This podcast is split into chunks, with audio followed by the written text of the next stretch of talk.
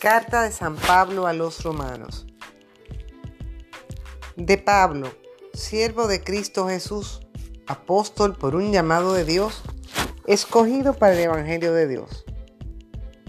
Esta buena nueva, anunciada de antemano por sus profetas en las Santas Escrituras, se refiere a su Hijo, que nació de la descendencia de David según la carne, y que el Espíritu de Santidad ha designado Hijo de Dios al resucitarlo de entre los muertos en una obra de poder. De Él, Cristo Jesús nuestro Señor, hemos recibido gracia y misión, para que en todas las naciones sea recibida la fe para gloria de su nombre. A estos pueblos pertenecen ustedes, elegidos de Cristo Jesús que están en Roma, a quienes Dios ama y ha llamado y consagrado. Que de Dios nuestro Padre y de Cristo Jesús, el Señor, les llegue la gracia y la paz. Desde hace mucho tiempo, Pablo deseaba visitarlos.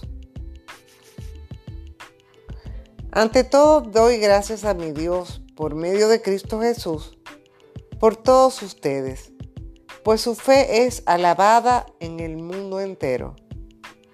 Dios sabe que los recuerdo constantemente en mis oraciones mientras le rindo ese culto espiritual que es trabajar por la buena nueva de su Hijo.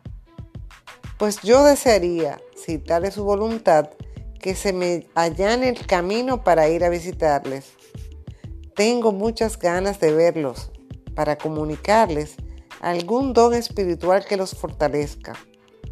Y al compartir nuestra fe, nos animaremos mutuamente.